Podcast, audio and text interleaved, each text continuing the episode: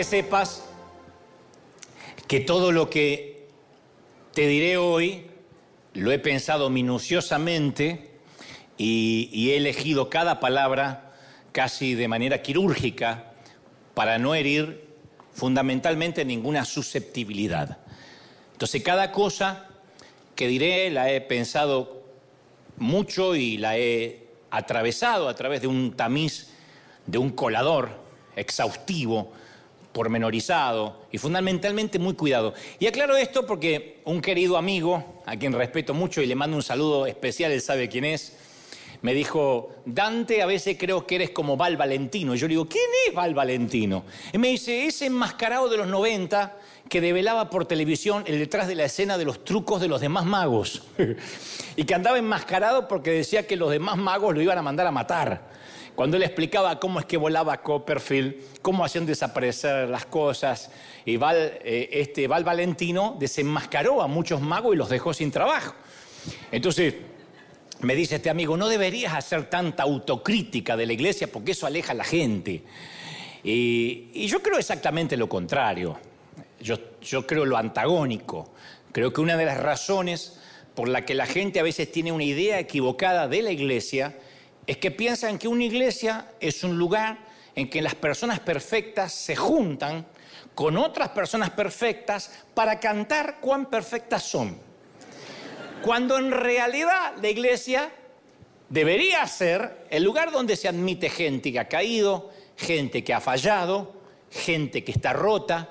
Es un lugar seguro, como decimos siempre, donde podemos compartir defectos, fracasos, debilidades, adicciones, necesidades, dolor. Tendría que ser lo más parecido a una reunión de alcohólicos anónimos donde se le exige decir soy un alcohólico en recuperación. Deberíamos decir, ¿qué tal? ¿Cómo, está? ¿Cómo le va, pecadora? Bien, ¿cómo anda usted, pecador? Debería ser así. Pero nos gusta eso. Debería ser el lugar donde podemos ser lo que somos. Y no el lugar donde simulamos ser más santos, más espirituales. Entonces, cuando adoptamos poses y posturas de perfección, creamos la religión. Y obviamente la deviene en la hipocresía.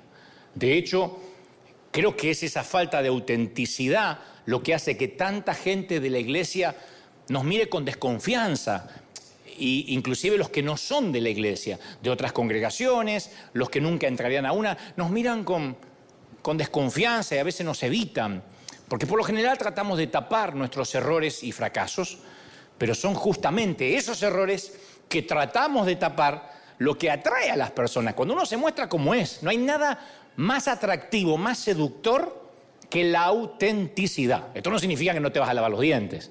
Ah, yo soy auténtico. no, eso es ser sucio, no. Auténticamente antihigiénico. No, yo hablo de ser honesto, diáfano, transparente. Pablo, el apóstol Pablo amplió esta verdad en la segunda carta de los Corintios capítulo 12, versículo 9, cuando dijo, por lo tanto, gustosamente haré bien alarde, haré alarde, más bien alarde de todas mis debilidades. Voy a jactarme de mis debilidades en público para que permanezca sobre mí el poder de Cristo. No dijo voy a simular de que soy más santo que el resto. Dijo, yo voy a contar mis errores, voy a contar mis defectos. Eso hace que la gente se sienta más atraída. Dicho esto, voy a contarte la historia del día, pero necesitaba hacer esa aclaración pertinente para que nadie se ofenda. Aparte, si te ofendes, si te levantas, todo el mundo te va a ver, así que yo me quedaría ahí. Las excavaciones arqueológicas modernas hallaron en Israel, y a mí me tocó estar personalmente, lo que se cree fue un antiguo estanque llamado Bethesda, que aparece en las escrituras. Esto está ubicado cerca de la puerta de las ovejas. Israel tiene un muro que rodea toda la ciudad con distintas puertas con diferentes nombres. Este estanque está cerca de la puerta que llama la puerta de las ovejas. Es un complejo de dos pozos que en su momento tenía una profundidad de unos 6 metros. Tiene la longitud de un campo de fútbol rodeado de cinco galerías techadas que brindaban sombra para protegerse del sol de Medio Oriente, era un lugar de reunión natural de Israel durante el siglo I. Y San Juan, el evangelista San Juan, relata que durante unos 38 años, casi cuatro décadas, había allí un inválido que tenía un lugar reservado junto al pozo de Bethesda. Y día tras día mendigaba dinero a los que iban a ese pozo. Pero había algo que hacía que el hombre volviera cada día, una cosa que mantenía viva su esperanza, no era pedir limosna. Es que cada tanto, muy cada tanto, dicen las escrituras, las aguas se movían, las aguas se agitaban solas, como por milagro. Entonces se cree que sin duda la causa de que las aguas se movieran solas sería un manantial interminente que llenaba el pozo de agua. De tanto en tanto entraba agua quizá del mar de Galilea, de algún afluente, que movía las aguas. Pero había una superstición en torno a esto. Algunos creían que era un ángel que agitaba las aguas. Y el primero en meterse al agua, después que se agitara el supuesto ángel, después que el ángel agitara las aguas, era el ganador del gran premio. Los inválidos se arrastraban para llegar al agua con la esperanza de llegar primero. Apenas se movían las aguas que pasaba de tanto en tanto, quizás, qué sé yo, cada tres años, cada cinco años, eh, no hay mucha luz respecto a cada cuánto ocurría. Ahí se tiraba el inválido para encontrar sanidad. Pero la verdadera tragedia era que ni siquiera era verdad. No importaba si llegaban primero o en último lugar. Era una falsa esperanza basada en una superstición. La Biblia no dice ni en el original, eh, que realmente había un ángel moviendo las aguas. No, era una superstición. insisto, se, se cree que posiblemente era un manantial que la movía.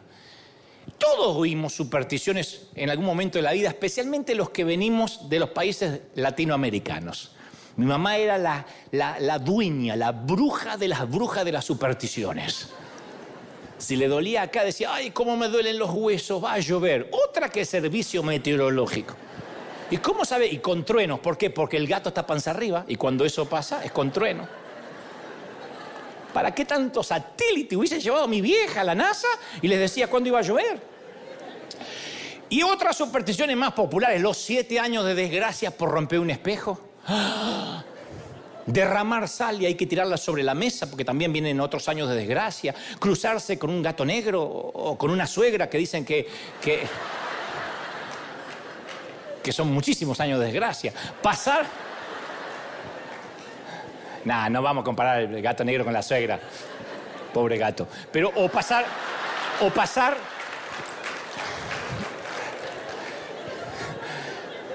Pasar por debajo de la escalera. Abrir un paraguas adentro. ¡No! Mi mamá un día me dice, no abras el paraguas adentro. ¿Por qué? No, trae, trae la muerte. Y una vez se metió una mariposa negra. Uh, esa se lleva a alguien, dijo. Y todos miramos a la abuela que le quedaba poco. Tirar el ramo hacia atrás en una boda creyendo que la que lo atrape será la próxima en casarse. ¿Sabe cuántas solteronas coleccionan ramos? Entonces, ¿qué es la superstición? Un mito una superchería, una quimera, agorería tribal, una leyenda urbana o una simple fantasía que se corre de boca en boca hasta que se toma como real. Proverbios 28, 19 dice, los que labran la tierra, los que trabajan, tendrán abundante alimento.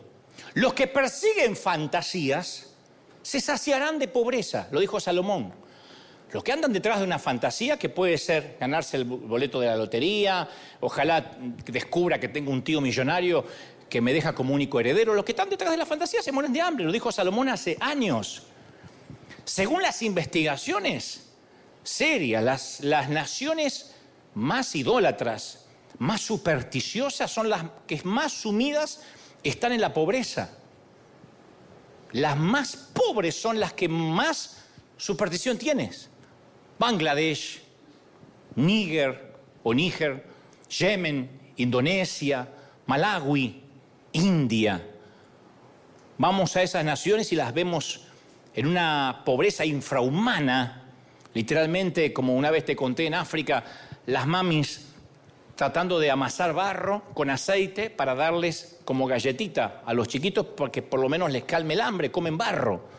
Imagínate lo que el barro, la tierra puede hacer dentro de un estómago, por eso tienen los estómagos hinchados.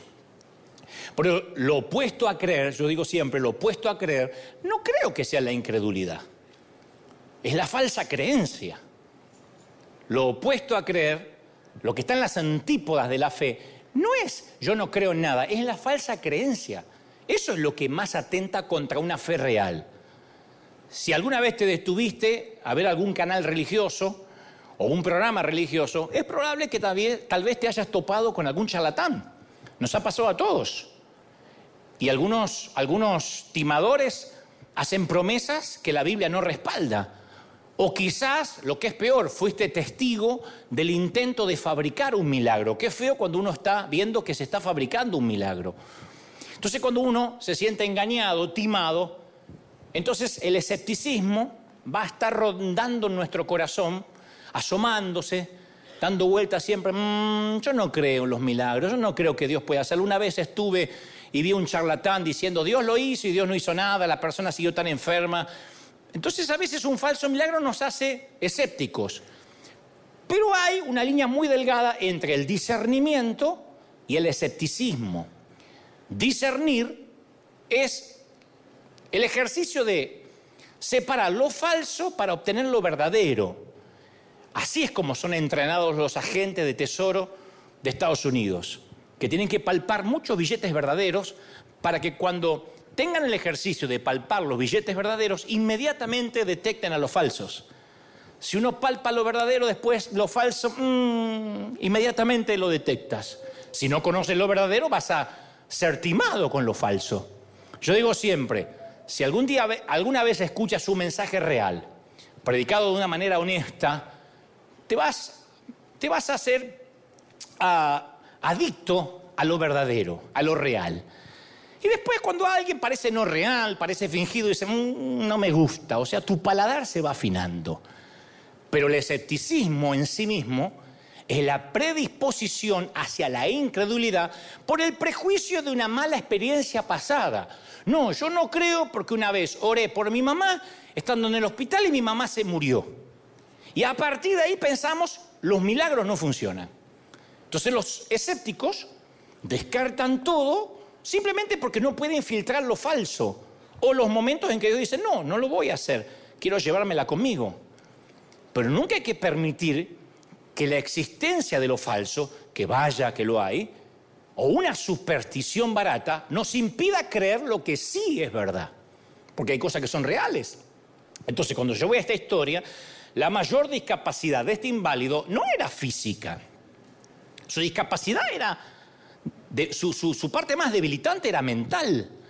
Porque la superstición de que tenía que llegar primero al pozo de Bethesda cuando un ángel supuesto agitaba las aguas, eso era lo que lo tenía atado. Años, 38 años. Le dice a Jesús, Jesús se acerca a él y le dice, sabes, yo estoy acá hace 38 años. Y hace 38 años espero que las aguas se muevan. Y resulta que cuando se mueven, porque el ángel las viene a mover, cree él, Alguien me gana de mano, yo soy inválido. Y solo se sana el primero que llega. 38 años, atado a una superstición. Ustedes dirán, pero qué locura. A mí me sorprende mucho el uso de la superstición y el fetichismo hasta en el panorama cristiano contemporáneo. A mí me sorprende cuando la magia y la religión conviven estrechamente, porque es una relación que desde, el, el prisma doctrinal resulta inconcebible. ¿Cómo la magia va a convivir con la religión? Pero a veces pensamos que es patrimonio de los brasileños. La Iglesia Universal del Reino de Dios. Viste que los brasileños promueven los objetos sagrados, están en todo el mundo. Y le funciona porque venden cruces, anillos, rosa, eh, agua, aceite, sal, pan, vela, almohada, tutada. Arepa bendecida de Sion. Un saludo a Brasil, no me van a invitar nunca. Ya Chile no me invitan más, Brasil menos. Digo, aclaro de Chile porque no lo sacamos al aire, porque tenemos unos chilenos acá y como yo vivo orando les pregunté si Chile había ido al Mundial o no y no sabían decirme. Eh, por eso aclaro de que Chile no me quiere porque mi inocencia no me va a dejar ir. Pero esos productos que venden se convierten en fetiches y se le atribuyen poderes sobrenaturales para bendecir supuestamente al creyente. Entonces los artículos esos religiosos sirven para curar enfermedades, para encontrar trabajo, encontrar al amor de tu vida, encontrar una pareja que no tenga madre. me, me salió lindo, ¿eh? Abandonar los vicios. Y esa mercancía religiosa actúa como un placebo para todo tipo de sufrimiento y se obtiene a cambio de la fe y de los bolsillos de la gente. Entonces, porque una cosa que nosotros digamos, ahí tenemos un bookstore, si alguien se quiere llevar un recuerdo, merchandising o un libro, y otra cosa es que diga, no, para ser bendecido te tienes que llevar esta rosa, ¿no? Entonces la superstición no es propiedad exclusiva de los padres de sufrir, no. También está impregnado en las comunidades cristianas más conservadoras. Yo conozco gente que se siente protegido por el mero hecho de tener una Biblia en la mesa de luz o de llevar la Biblia en el auto o en la cartera. No, yo no voy a chocar porque llevo una Biblia. No, no vas a chocar si manejas bien, no si llevas la Biblia. Yo tenía un amigo cuando era chico que decía que si algún día lo asaltaban en la calle, que es muy, muy este, especial esto en nuestros países, ¿no? Que te asalten en la calle, que te encuentres con un caco a la vuelta de la esquina. Él decía, yo tengo un método espiritual infalible para que no me hagan nada. Dice, en cuanto me apuntan con la pistola, yo agarro mi Biblia y marco una línea invisible así en el suelo y le digo, no te atrevas a cruzar esta línea. ¡Pac! Y pongo la Biblia ahí.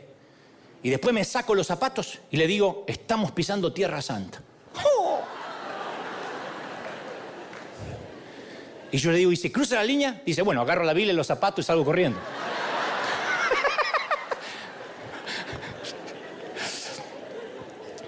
Entonces, la, valoración excesiva que a veces se le otorga a los objetos, a los rituales cristianos evangélicos, caen en el campo de la superstición.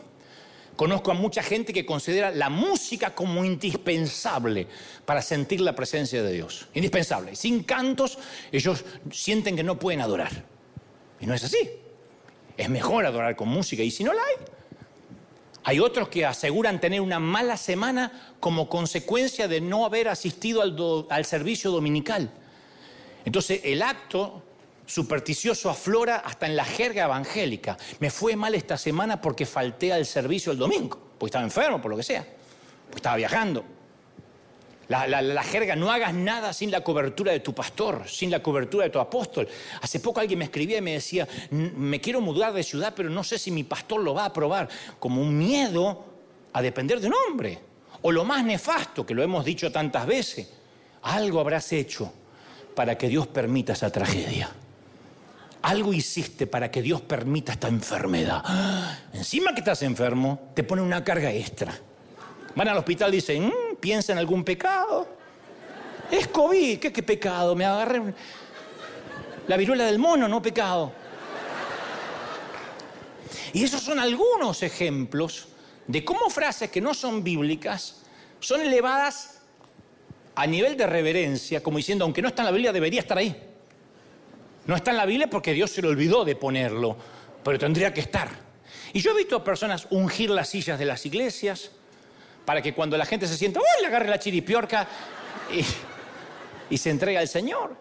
He visto, ahora yo creo en los actos proféticos, vamos a hacer esto porque me ayuda a mí, a mí me ayuda como un símbolo, como un recordatorio, pero cuando creemos que es magia, estamos igual que el que vende la Roi Sedición, igual.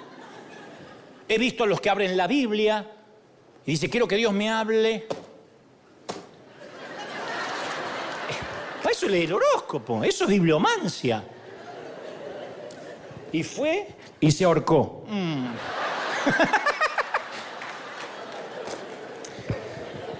Entonces, esto demuestra la predisposición de inventar cosas que tenemos, cosas ridículas, y se predican como si fueran términos bíblicos son ridículas. Entonces, ¿por qué tenemos que añadir cosas innecesarias y casi sin sentido al Evangelio? Qué sencillo.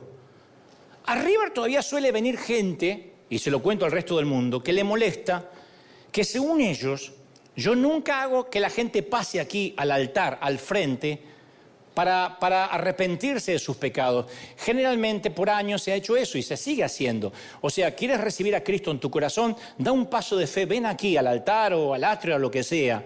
Entonces, como yo nunca hago eso, dicen que dejo cientos de frutos sin recoger. Como claro, yo no hago la invitación oficial, muchos creen que no tiene ningún valor mi presentación del Evangelio. Pero el llamado adelante, como dije una vez, es un, es un, ejemplo de otra superstición, que no está mal. Yo no estoy diciendo el que lo hace está mal, pero es una vaca sagrada. ¿Saben lo que es una vaca sagrada? Algo que no se toca porque eh, los que vienen en la India se mueren de hambre, pero no tocan una vaca porque dice que hay 300 o 500 dioses dentro de la vaca. Anoche me habré comido 44 dioses mínimo. Pasen al altar. Imagínate a Jesús yo digo siempre esto, finalizando el sermón del monte diciendo, bueno, mientras Judas toca cuán grande es él en el órgano, nada que ver con nuestro Leiva, es Judas, dije, con nuestro pianista.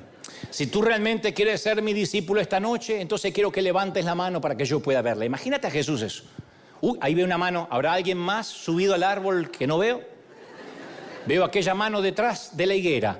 Veo dos manos atrás en la montañita aquella. Ahora, por favor, mientras Bartolomé canta un especial, quiero que vengan acá los que levantaron la mano y unos discípulos amigos vestidos con un uniforme o con un chaleco o con una credencial. Te tomarán los datos para que no te escapes del monte. te van a explicar mejor las parábolas durante la semana. Entonces, la parte de pasar adelante se volvió más importante que el arrepentimiento genuino. Y además cualquiera que pasa adelante, siempre le hemos tomado los datos. Es como decimos, tenemos un nuevo adepto, un nuevo creyente en Cristo.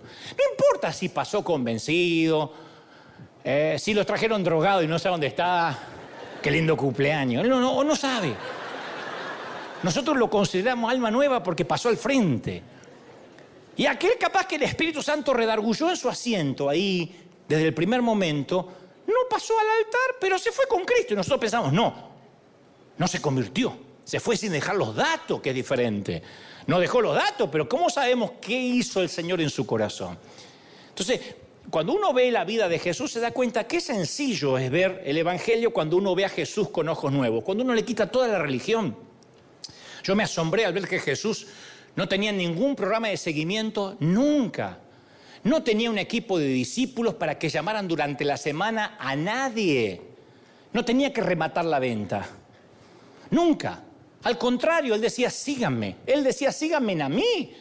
Nunca anduvo de puerta en puerta buscando al tipo que sanó la semana pasada para compartir otra nueva parábola con él. Nunca dijo, ¿le tomaste la dirección al joven rico? Ay, Andrés, tomale el WhatsApp. Hay que visitarle en la semana y explicarle mejor. Se fue triste el tipo, perdimos a un rico. No, él tenía la actitud, si quieren vida eterna, tienen que seguirme a mí. Entonces en River no seguimos a nadie, no perseguimos a nadie, tenemos eh, discipulado, tenemos seminarios de crecimiento, 12 pastores, pero no le mandamos el FBI o la migra espiritual a nadie. Y esto lo hacemos porque no subestimamos lo que el Espíritu Santo hace en el corazón. Eh, es el Señor el que cambia una vida. Yo no puedo convencer a nadie de cambiar de vida. Nadie. A menos que estén convencidos. Si la gente se va de acá convencida, ahí sí hay que convencerlo un poco más. Pero 30 segundos de cielos abiertos a Saulo lo convirtieron en Pablo. Y eso no ha cambiado hasta el día de hoy. A menos que haya venido aquí y no se haya encontrado con Dios. Si la gente, como digo siempre, se va de aquí hablando del Elías de Dios, se dice, uy, qué lindo este Dante, y qué lindo la música, y qué lindo que cantó de la Drew. Y, entonces, ahí sí necesita que lo sigan al tipo y que lo convenzan de regresar. Pero si tuvo un encuentro con el Dios de Elías, no va a querer irse jamás, no hay que convencerlos de nada, su corazón se va a cambiar para siempre, va a decir, yo quiero regresar. Alguien tiene que decir amén, ¿sí o no? Entonces, no te vamos a pedir los datos a menos que quieras dejarlos. Pero no solo es supersticioso el que compra el supuesto aceite ungido de Jerusalén a un predicador brasileño. El de ahora venir una demanda de los brasileños después de esto sino que también es supersticioso el que falta un domingo y cree que le va a caer un piano en la cabeza o lo va a chocar un chino.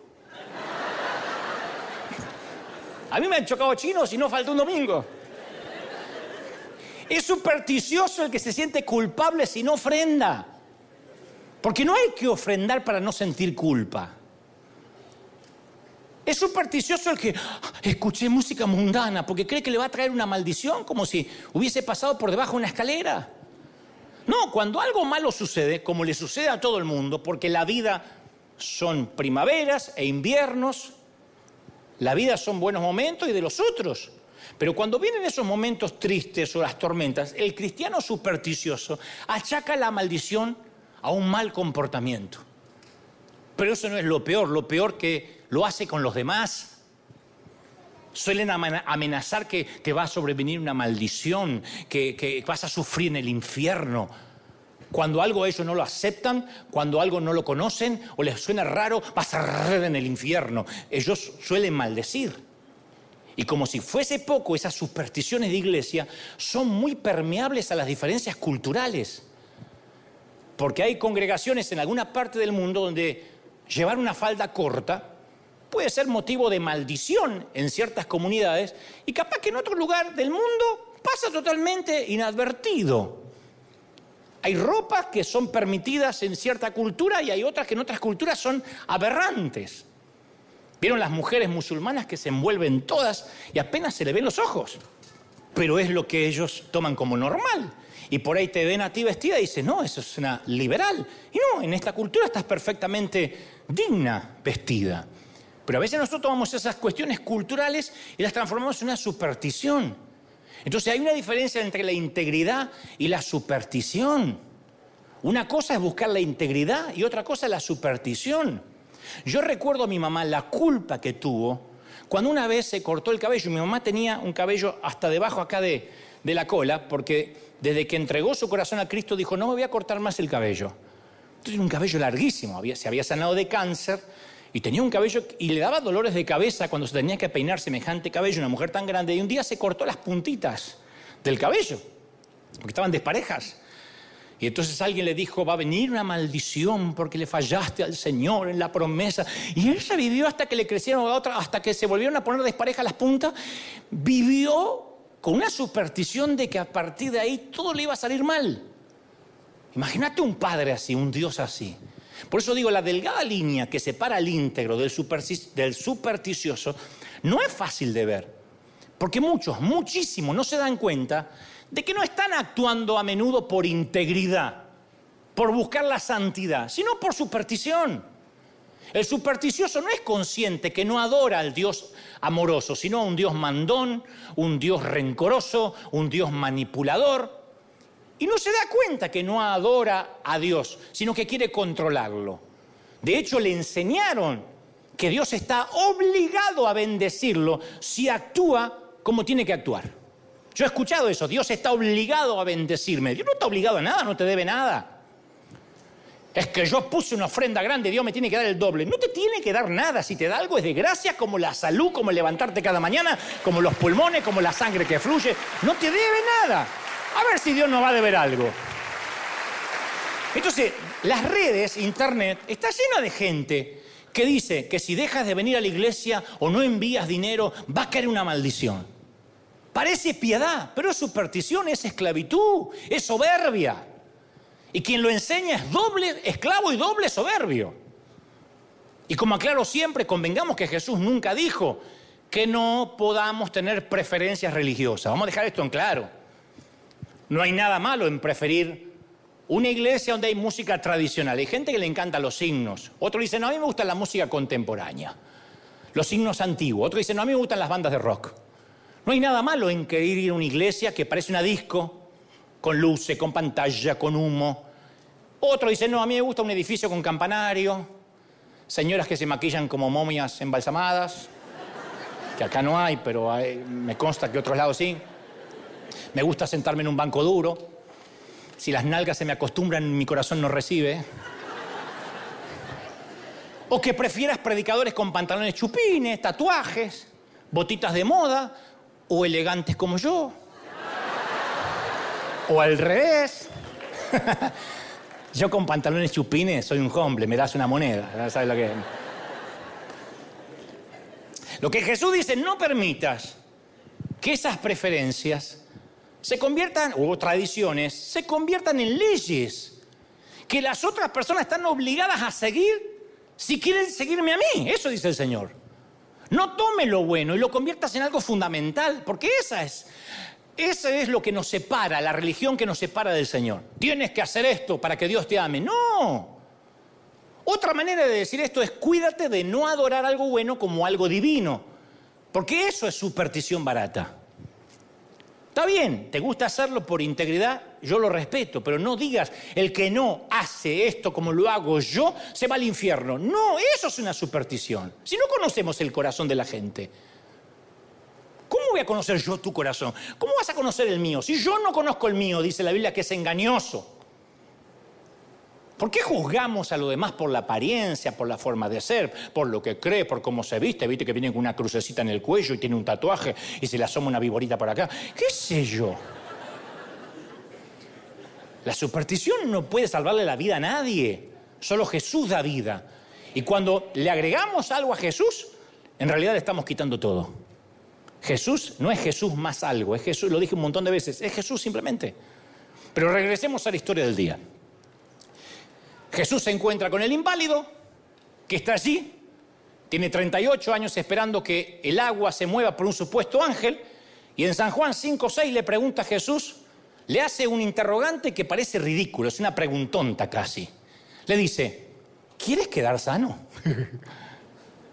Digo, la capacidad de Jesús de formular la pregunta correcta en el momento justo es un arte en su máxima expresión. Le está preguntando a un tipo, que le acaba de contar que hace casi 40 años está esperando meterse en el estanque para sanar sus piernas, le dice, ¿quieres ser sano realmente? Uno diría, y más vale, ¿qué va a querer el tipo? ¿Por qué está acá? Pero uno no puede ayudar a quien no quiere ayuda, por mucho que lo necesite. Yo te puedo dar cátedra de esto, tengo años en este peregrinar. No hay peor ciego que el que no quiere ver. Uno no puede ayudar a gente que no quiere ayuda. Uno de los ladrones que estaba crucificado junto a Jesús, el que profería insultos, es un ejemplo de eso. Estaba a menos de dos metros de la salvación, pero insultaba y maldecía al único que pudo haberlo ayudado, como al otro ladrón. Mira, desde que empezamos a bendecir gente, especialmente durante la pandemia, en el 2020, que salimos a las calles, yo aprendí una de las verdades más dolorosas, que te lo conté un par de veces. Algunas personas quieren ayuda y otras no quieren ayuda. Hay mucha gente que se resiste al cambio, incluso cuando sea un cambio para mejorar. Conocí mucha gente que prefiere mil veces vivir de la ayuda social, de la ayuda del gobierno, antes que conseguir un empleo. Prefiere que le regalen una casa antes de comprarse la suya. Y uno dice, ¿cómo alguien puede preferir eso? No creerán la cantidad de gente que no quiere cambiar. Es muy fácil acostumbrarnos a nuestras muletas, muy fácil. Las muletas al principio son una molestia y después es parte de la nueva normalidad. Hay hijas que se casan y tienen una muleta llamada mamá y a través de los años se viene quejando que mi, mamá se mete, que mi mamá se opina, que mi mamá es la que me, enseña a criar los hijos. Pero, ¿quién tiene la culpa de tener esas muletas? ¿Quién tiene la culpa de decir, ay, mamá, ven ayúdame? ¿Quién tiene la culpa? Nos puede ayudar una vez, dos veces, tres veces. Cuando se transforman en muletas, tú no quieres ser adulta. Tú no quieres criar tus hijos a tu manera, quieres que alguien te los críe. El mundo del inválido consistía en un metro cuadrado, una mantita que desenrollaba todos los días. De hecho, esa mantita le daba seguridad. Pero si querés estar mejor, no podés seguir sentándote siempre en la mantita segura. No se puede en la vida. No puedes seguir haciendo lo mismo, yendo a los mismos lugares, reuniéndote con la misma gente y decir yo quiero cambiar. No va a cambiar. Por eso Jesús le dice, ¿de verdad? ¿De verdad quieres estar sano? Porque para el inválido significaba que tenía que conseguir trabajo. Usar sus piernas que ahora estaban, iban a estar sanas. Significaba un nuevo nivel de responsabilidad ante la sociedad. Y como sucede con todas las bendiciones de Dios, el gestionar, el administrar esas bendiciones. No todo están listo para una red llena de peces. Queremos que Dios nos bendiga y no estamos listos para gestionarlo. ¿De verdad quieres estar mejor? ¿De verdad quiere que te vaya bien? Es una pregunta que el Señor te hace siempre. ¿De verdad? Porque a veces necesitamos una dosis de realidad, a veces necesitamos una buena patada donde no da el sol. Mira qué fino, ¿eh? Pude haber dicho trasero y no lo dije. Y eso lastima nuestro ego, pero si se nos dice, si alguien nos dice la verdad con amor, puede sanarnos el alma, de verdad, porque vas a tener que trabajar, ¿eh? ¿De verdad quieres subir tu estatus migratorio? ¿Quieres arreglarlo? ¿De verdad quieres tener ese hijo? ¿De verdad quieres casarte? ¿De verdad quieres asumir una responsabilidad? ¿De verdad le estás pidiendo más dinero que tu empresa crezca? Porque va a tener más responsabilidad. Proverbios 27.6 dice, más confiable es el amigo que hiere que el enemigo que besa. Y a veces nos hace falta un amigo que diga, ¿de verdad? Porque los amigos del campeón, los que vienen después, no, no nos dicen la verdad. Nunca nos olvidemos que el Señor llamó diablo a Pedro y llamó amigo a Judas. Y esto fue porque en un momento Pedro le dijo a Jesús, ni loco voy a dejar que vayas a la cruz. Y el Señor dijo, eres un diablo, diablo, no te voy a escuchar. Pedro lo quería alejar de su propósito. En cambio, Judas lo llamó amigo porque era lo, quien lo iba a llevar a cumplir la misión por la cual había venido. Entonces, uno no tiene que rodearse de personas que nos adulan. Uno necesita en la vida dos o tres que nos digan las cosas en la cara, que se metan en nuestros asuntos de tanto en tanto, aunque nos moleste. No me dice nadie, me está diciendo, eh, ¿por qué? Porque es así. A veces necesitas oír lo que no te gusta oír y hacer lo que no quieres hacer. No puedes esperar que Dios haga lo sobrenatural si ni siquiera haces lo natural. Entonces, uno tiene que hacer la parte que le corresponde a uno para que Dios haga la parte que le corresponde a él. Entonces Dios dice, ¿de verdad quieres que te sane? Mira, en noviembre del 2004, un grupo de élite de investigadores médicos se reunió en una conferencia a puertas cerradas en la Universidad de Rockefeller de la ciudad de New York. El objetivo de la reunión consistía en que estuvieran en un mismo salón las mentes más brillantes del mundo para encontrar una solución a las crisis en los servicios de salud. Y el resultado fue alentador y desalentador a la vez. Fue alentador porque llegaron a la conclusión, arribaron como común denominador, denominador perdón, que el mayor problema, la mayoría de los problemas de salud no tiene su causa en factores que los pacientes no podamos controlar. Y fue desalentador por la misma razón. Los expertos llegaron a la conclusión de que no nadie de ellos pueden solucionar los problemas a los pacientes. Solo el paciente puede solucionar su propio problema. Los estudios médicos arribaron que cinco eh, problemas conductuales o de conducta causan el 80% de los problemas de salud que la mayoría tiene. El 80%. Cinco problemas. Comer demasiado. beber demasiado. Fumar demasiado. Demasiado estrés y poco ejercicio. Así de simple, así de difícil. Son las cinco causas que desencadenan el 80% de las enfermedades del mundo. Y llegaron a la conclusión estas mentes brillantes que con unos pocos cambios menores podríamos resolver los problemas de salud más importantes del planeta. Pero no queremos. Cada uno quiere que desaparezcan los problemas de salud, pero hace falta más que deseo. Hace falta un cambio intencional. Casi 3 millones de personas pasan por una cirugía de bypass o revascularización coronaria cada año. Y aunque la angioplastia efectivamente alivia muchos de los problemas, de los síntomas causados por las arterias tapadas, es solo una solución temporaria. Si no hay cambios en los hábitos alimentarios, en la rutina de ejercicio, los beneficios del stent, de la angioplastia, duran poco. Y esto se les dice a los pacientes con toda claridad. Mire, le abrimos las arterias con un stent. Pero esto no es para toda la vida. Usted tiene que cambiar sus hábitos. Camine todos los días. Afloje con las grasas. No coma fritos. Pocos carbohidratos, muchos nutrientes. Pero las investigaciones señalan que si miramos a los pacientes de bypass coronario dos años después, el 90% nunca cambió su estilo de vida. Les vuelve a agarrar otro infarto. Me atrevo a decir que cada uno de ellos quiere vivir, pero no tanto como para cambiar. Y si las cifras están en lo cierto, nueve de cada diez personas prefieren morir antes que cambiar. Prefieren morir. ¿Escuchaban la frase de algún tío? Y de algo hay que morir. Bueno, sea bruto que después los gastos médicos los pagan los familiares. Y si no, el ataúd, que también es caro. Y Jesús lo sabía mucho antes de que hubiera un estudio que lo determinara. Cuando el inválido le dice, le dice al inválido, si quiere cambiar y si quiere sanar, Jesús le prescribe algo muy simple. ¿Quieres? Sí, bueno, no hace falta que un ángel supuesto mueva las aguas. Levántate, recoge la camilla y anda. Y cuando, se le dijo, cuando le dijo que se levantara y caminara, le estaba pidiendo que hiciera algo que no había hecho en 38 años.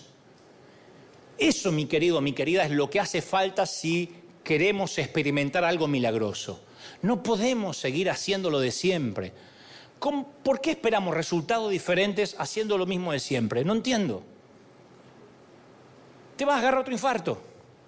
Si sigues comiendo así, se te van a tapar las arterias.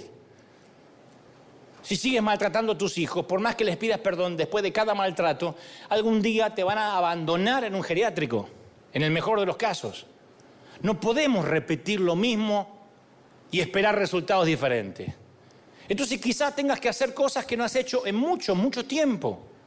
Si quieres cambiar de verdad, tienes que cambiar la ecuación de tu vida, sumando o restando algo. Tienes que hacer menos de algo o hacer algo diferente.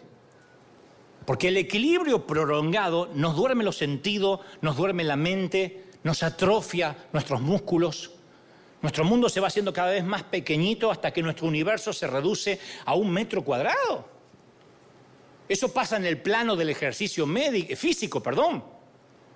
Las rutinas, cuando se repiten, eventualmente se hacen contraproductivas. Yo sé que todos acaban al gimnasio y saben de lo que le hablo. Pero si ejercitas los mismos músculos de la misma manera todo el tiempo, los músculos se adaptan y dejan de crecer y disminuye el beneficio neto. Entonces hay que desorientar los músculos. Una vez me dijo un personal trainer allí en Argentina, vamos a desorientar tus músculos. digo, yo vivo desorientado y encima me querés desorientar los músculos. Bueno, pero los mismos valen en términos espirituales. Ahora, no sabemos por qué el inválido es inválido en las escrituras si fue un defecto congénito, algo genético, un accidente. Pero el inválido no se paró sobre sus dos pies en casi cuatro décadas. Y ahora por orden de Jesús está comenzando a caminar. Y yo quiero que sepa que si has estado en cama durante mucho tiempo vas a entender lo que estoy diciendo. Formar los músculos lleva mucho tiempo. Atrofiarlos es cuestión de dos, tres días en cama. Dos, tres días en cama y no, no, les pasó cuando atravesaron el COVID o estuvieron, que, vas, al baño así y pareces la lagartija de National Geographic. La lagartija buscando aparearse. Se atrofia. Y, las piernas de este tipo no eran más que piel y huesos. No tenía músculos. Y lo más importante, no tenía memoria muscular. Nosotros damos por sentado que caminamos. A veces en Hollywood hacen ese momento del milagro de Jesús y levántate y anda. Y el tipo hace, ¡uy! se pone a saltar. No. Estar de pie es una, y caminar es una hazaña neuromusculoesquelética. El solo hecho de estar de pie requiere de una maravillosa coordinación entre sistemas sensoriales, las diminutas estructuras del oído interno que regulan el equilibrio, los propioceptores de las articulaciones que detectan cambios menores en el alineamiento, los ojos que brindan información visual del entorno, la orientación de tiempo y espacio. Estar de pie no es algo simple, caminar menos simple todavía. Y algo que más me asombra que Jesús no solo lo sanó de las piernas, lo sanó de la su superstición. Y como efecto colateral también quería sanar a los religiosos de sus supersticiones. Porque te cuento rápido, San Juan 5.10 dice que los judíos le dijeron a aquel tipo que estaba sanado, yo creo que el tipo caminaba así al principio, así, porque parecía esos bebés que están empezando a caminar, que uno dice, ¡ay, qué lindo camina! Como papá uno se alegra, pero es torpe. Parece un marinero borracho en el tablón. ¿O no? Ah, yo creo que así. Pero los judíos, los religiosos dijeron, lo sanó en sábado, el día de reposo. Y el tipo iba con la camilla, porque fue la orden de Jesús, envolvete la, la esterilla, envolvete la mantita y andate. A propósito le dijo, no le dijo, déjala acá, envolvete y llévatela. Y le dijeron, no es lícito llevar tu camilla. Y el tipo dijo, ¿qué sé yo? El que me sanó me dijo que me la lleve. Me dijo, agarra tu camilla y anda. Jesús podía haber sanado al inválido cualquier día de la semana. No, él lo hace el sábado. Porque sabía que iba a sacudir el sistema religioso, les iba a tirar las supersticiones al demonio. Jesús ofendió a los fariseos con intencionalidad. Esa mañana mientras se daba los dientes dijo, hoy voy a ofender fariseo. Dijo, toma, con alegría, con disfrute, toma. Pues hay que la frase más famosa que yo escuché en el pueblo cristiano, ¿sabes cuál es? Tené cuidado, Dante, de no ser piedra de tropiezo. Es muy común que la gente religiosa use frases o versículos bíblicos para que eh, hagas lo que a ellos le parece correcto, ¿no? Porque ellos están seguros que Dios piensa como ellos. Si a mí no me gusta, seguro que a Dios no le gusta. Si para mí es malo, para Dios tiene que ser malo. Si yo no estoy de acuerdo, seguro que tampoco Dios está de acuerdo. Así piensa mucha gente. El religioso siempre se pone en el lugar de Dios. Entonces la próxima vez que escuches la frase, no seas piedra de tropiezo, lo más probable es que esa frase venga de alguien que no está de acuerdo con lo que haces, no le agrada lo que eres o lo que tienes. Lo habrás escuchado seguramente de mujeres celosas, de esposos machistas, de líderes manipuladores, de gente que envidia hasta el aire que respiras. Mostrar tus piernas es piedra de tropiezo. Si te lo dice una mujer es porque a lo mejor si las muestra ella, se las llevan al Museo de Ciencias Naturales para estudiarla. Si te lo dice un varón es porque es un baboso que se tienta viendo un escocés con falda. Se tienta. Tu peinado es piedra de tropiezo. Manejar un buen auto y tener una linda casa es piedra de tropiezo. No cuentes esa bendición porque puede ser piedra de tropiezo a los que no tienen. Si tus hijos no van a la iglesia, puede ser piedra de tropiezo. Si te vas de aquí, piedra de tropiezo. Si te divorcias, piedra de tropiezo. Y comentarios como estos siempre alimentan el temor de fallarle a la gente, no de fallarle a Dios. Quieren que te vistas como ellos creen que una mujer debe vestirse. Quieren que de vez en cuando publiques una foto en redes sociales para ver si te aprueban o, te o los vas a defraudar. Quieren que vivas en la tierra de Aparentaland, entre las calles Hypocrite Row y Fingido Drive.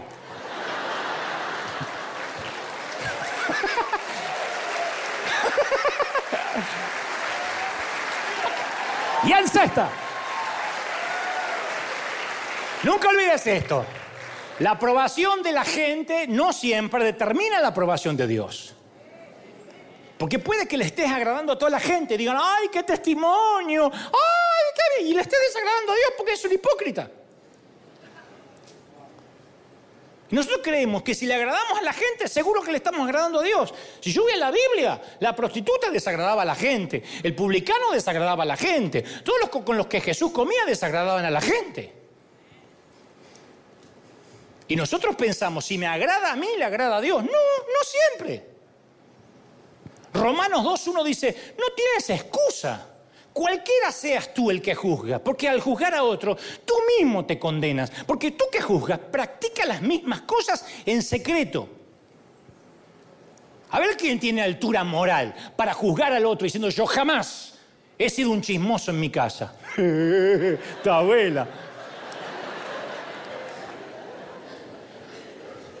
Yo una vez dije, imagínense si en pantalla pudieran poner todas tus fantasías sexuales para que el resto las viéramos. Ay, yo no tengo eso, dijo una. Sí. Romanos 12.3 dice, el que come no menosprecia al que no come. Y el que no come, no juzgue al que come, porque Dios lo ha aceptado. Entonces, ¿quién es uno para saber cuál es el corazón del otro? Entonces, si sigue los pasos de Jesús, vas a ofender a mucha gente, muchas veces. Los fariseos habían hecho una lista larguísima de permitidos y prohibidos religiosos, llamado eh, mitzvot, y de las 613 leyes, mire, el Señor, el Dios había puesto 10 mandamientos, Dios dijo 10 mandamientos y después el Señor dijo un solo mandamiento, amarás al Señor con todo tu corazón, con toda tu alma, con toda tu fuerza y toda tu mente. Pero estos habían puesto 613 leyes, de las cuales 248 eran cosas que tenían que hacer, 365 cosas que no tenían que hacer, una prohibición para cada día del año. De esas prohibiciones, 38 definían lo que se permitía o se prohibía el sábado, hasta el mínimo detalle. La negativa, salud, la negativa. Eso es un, estornudo que merece una salud. ¡Ah! Agarrar el pulmón que seguimos. Ya termino, ya termino, ya termino. La negativa. MIPSA 321 establecía que durante el sábado solo se podía caminar un máximo de 2.000 codos menos de un kilómetro, 0.6 millas, que son 2.964 codos. La medida empezaba cuando la persona salía de los límites de la ciudad. O sea, en la práctica no se podía caminar más de un kilómetro en línea recta hacia ninguna parte. Así que aunque es probable que el inválido saltaba en Jerusalén ese día, a medida que aprendía a caminar, no salió de los límites de la ciudad. Que caminara no les causó problema a los religiosos, sino que la ofensa era que llevara enrolladita la manta. El hecho que llevara la camilla estaba prohibido por la ley farisea. Y en la escritura no había ninguna regla sobre eso. Era una superstición ridícula. Era una regla humana. Y yo añadiría una regla estúpida. Pensando en un hombre que no caminó por 38 años, ¿de verdad no tenés nada que alegrarte con él? ¿De verdad tu problema de un tipo que no caminó 38 años, ahora camina, el problema es que lleva la mantita debajo del... ¿De verdad? Entonces hay un mundo de diferencia entre seguir a Jesús y seguir las reglas. Si sigues a Jesús, no vas a violar la ley de Dios, pero vas a violar reglas humanas y vas a ofender mucha gente. Querían matar a Jesús porque él desafiaba las reglas humanas. Pero para experimentar lo milagroso, a veces hay que violar ciertas reglas religiosas. Hay que pensar fuera de la caja. Hay una metáfora que implica que se piensa de manera diferente. Aquí se usa mucho por los gringos, pensar fuera de la caja. Los orígenes están en esta trivia que usan los consultores de recursos humanos para enseñar a resolver los problemas de manera contraria a la intuición. Es una trivia y para resolverlo se le dice a los participantes que conecten estos nueve puntos que forman un cuadrado dibujando cuatro líneas rectas sin levantar el lápiz. Te lo hacen en Microsoft, te lo hacen en Apple cuando quieres entrar. Cuatro líneas rectas sin levantar el lápiz. La mayoría dice no se puede porque el secreto está que si te quedas dentro de la caja va a ser imposible. Que es lo que hacen casi todo. Imaginen un límite que no está allí, porque nadie les dice no se salgan del límite.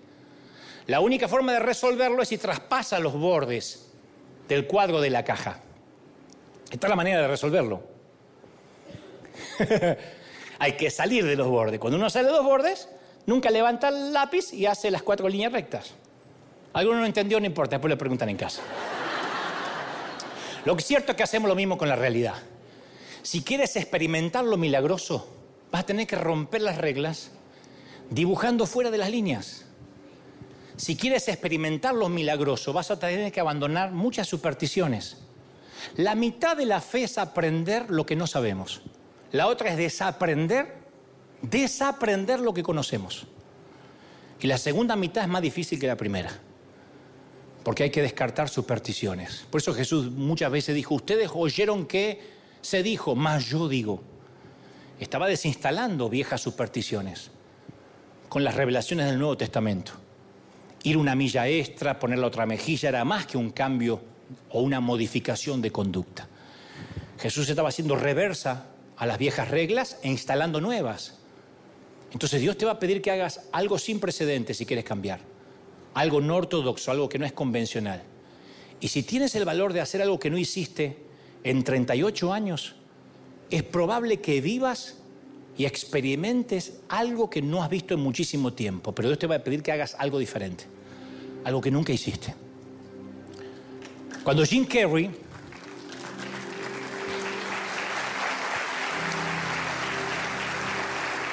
Cuando Jim Carrey era un actor que buscaba trabajo y trataba de triunfar en Hollywood, conducía siempre por el camino aquí cerca en las montañas de Santa Mónica hasta un lugar donde se ve de arriba toda la ciudad de Los Ángeles. Y él cuenta que se decía a sí mismo, todos quieren trabajar conmigo, soy muy buen actor, tengo ofrecimientos para hacer todo tipo de películas. Y él se lo decía cuando no trabajaba en ninguna parte. Él dice, me repetía una y otra vez, convenciéndome literalmente de que tenía varias películas y guiones en espera. Y después volví a mi auto, listo para conquistar el mundo. Y como declaración de fe, Jim Carrey se hizo a sí mismo un cheque a su nombre por la suma de 10 millones de dólares. Cuando apenas podía comer comida chatarra, pero se hizo un cheque de 10 millones de dólares a sí mismo y le puso la fecha futura para el Día de Acción de Gracias, Thanksgiving, de 1995. Y es donde se dice el concepto, puso por los servicios prestados, 10 millones de dólares. Y lo guardó en su billetera para recordarse a sí mismo que lo que soñaba se podía hacer realidad. Cuando llegó el Día de Acción de Gracia de 1995, Jim Carrey ganaba 20 millones de dólares por película. Entonces yo no estoy sugiriendo que un cheque de fantasía va a ser lo mismo por nosotros. Lo que estoy sugiriendo es que si nuestras eh, palabras, nuestro corazón están en línea con la palabra de Dios y pensamos fuera de la caja, ahí van a ocurrir milagros. Entonces yo vuelvo a formular la pregunta, ¿de verdad quieres ser sano? ¿De verdad estás listo para un cambio? Porque si no quieres un cambio, sigue haciendo lo que estás haciendo, no cambies nada. Pero si quieres cambiar, si quieres sanar, tienes que dar un paso de fe. Y le recuerda que no se trata solo de aprender a caminar, necesitas cargar tu camilla, desaprender muchas supersticiones, pensar fuera de la caja y fundamentalmente, nunca te lo olvides, ofender a mucha gente a las cuales te están tomando examen continuamente. Tu único público tiene que ser Dios. A Él solo le tienes que agradar y tienes que sentirte que Él está feliz contigo. Vamos a dar un aplauso al Señor de señores. Vamos, vamos, dar un aplauso grandioso. Aplaude al Rey de Reyes. Dale un gran aplauso y dile, Señor, Dios ha hablado hoy. Que ese aplauso se escuche hasta Los Ángeles. Que lo escuche Jim Carrey. que se escuche ese aplauso maravilloso, gente. Aquí donde estés, repite conmigo, dice, Señor Jesús, fuerte, Señor Jesús, entra en mi corazón, perdona mis pecados. Fuerte, anota mi nombre en el libro de la vida. Es una oración cortita de arrepentimiento, sencilla. Pero dice, si confesares con tu boca, el Señor va a hacer ese cambio en realidad, ese milagro. Levanta tus manos, quiero orar por ti. Padre, he hablado lo que me has dicho que le diga a este tu pueblo. He transmitido lo que creo has puesto en mi corazón y torpemente he hecho el intento de llevar al corazón de esta gente tu palabra, tu verdad. Señor, hay gente que va a cambiar, hay gente que se le vienen cambios de paradigma, de vida, de, de, destino. Y yo te pido que esta palabra selle ahora en los corazones de aquellos cuyas supersticiones los tenían atados. Te libre, Dios, de toda cautividad mental. Te libre de toda cadena que te ataba, de que heredaste de tus padres, de abuelos, de compañeros, de amigos, de la cultura de tu país. Sé libre ahora y Señor, yo quiero, quiero ser sano. Yo quiero ser libre, sano de mis emociones, sano de mi mente, sano de mi corazón. Yo quiero discernir lo falso de lo verdadero. Los milagros existen. No dejes que unos timadores te hagan creer que no. Dios es real. No dejes creer que unos farsantes te hagan creer que no. Recibe eso. Vamos, vamos, vamos. Levanta tus manos. Comienza a orar. Los últimos minutos. Ya casi nos vamos. Pero antes yo oro para que haya un cambio de mente, de alma, de espíritu, de corazón. ¿Cómo te ama el Señor, princesa? ¿Cómo te ama el Señor, príncipe? ¿Cómo no te va a amar si en sus manos, si en sus manos te tiene esculpido, si te tiene tatuado en sus muñecas? Vamos, dile Señor, tú me amas y me estás hablando hoy. ¿Cómo te bendice el Señor? Y yo estoy orando por la gente del resto del mundo, del resto del planeta, los que se conectan a través de YouTube, los que están mirando a través del Facebook, a través de alguna repetición en las tablets, en los dispositivos distintos del mundo. Te bendice el Señor. No solo te bendice, sino que dice nuevas son mis misericordias cada día. ¿Cómo no te va a amar el Señor? ¿Cómo no te va a amar si te habla así? Y es Él quitando vendas. Te hace libre el Señor. En la mente. Vamos, te vas a ir, pero antes te digo, bendigo tu entrada y tu salida. Bendigo tu acostarte y tu levantarte. Te bendiga Dios en tu casa, en tu hogar, en tu regreso. Te bendiga Dios en el viaje. Si vas a viajar, bendice Dios tus caminos, aéreos, marítimos, terrestres, cualquiera que vayas a utilizar, cualquier medio de locomoción.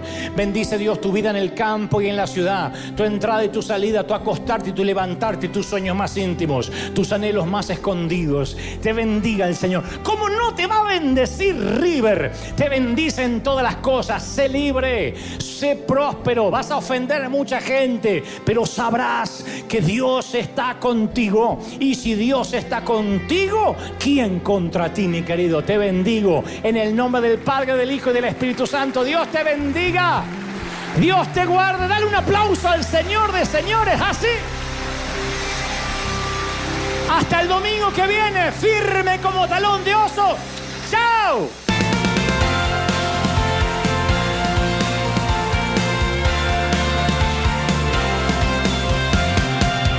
Apareciste una noche de soledad, abandonado y perdido te reconocí. Tu voz diciéndome no temas, yo estoy aquí. El Padre me envió por ti y me curaste las heridas, me sanaste mi Jesús. Todas mis cargas las dejaste allí en la cruz. Algo tan grande no lo puedo comprender. Oigo tu dulce voz diciéndome una y otra vez. Oh, oh, oh, eres bienvenido, eres amado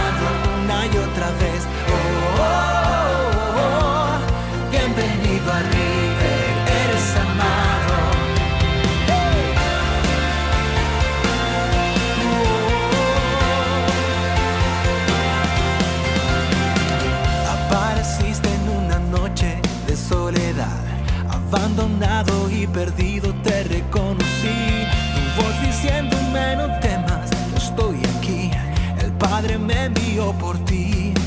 Y me curaste las heridas, me sanaste, mi Jesús. Todas mis cargas las dejaste allí en la cruz. Algo tan grande no lo puedo comprender. Oigo tu dulce voz diciendo.